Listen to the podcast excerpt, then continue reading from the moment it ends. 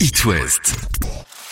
La Minute Livre. Salut à tous, vous connaissez peut-être euh, Très à table, c'est le titre de ce livre. Euh, tous les ans depuis 2014 en fait, c'est le même concept.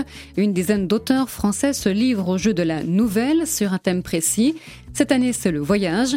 Au final, un recueil d'une dizaine de nouvelles, 17 si je compte bien, écrites par des écrivains de renom, 300 euh, pages au prix de 5 euros et ce au profit des Restos du Cœur.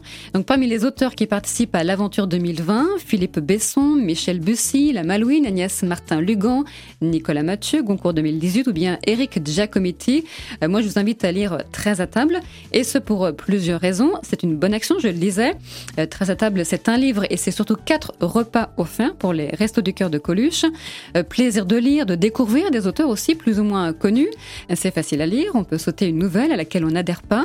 Variété des styles et en même temps homogénéité du niveau d'écriture, puisque je le disais, ce sont des, écrivains euh, de renom et de talent.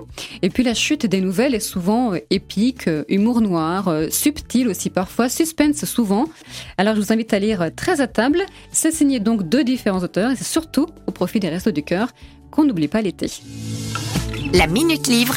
À retrouver en podcast sur itwest.com.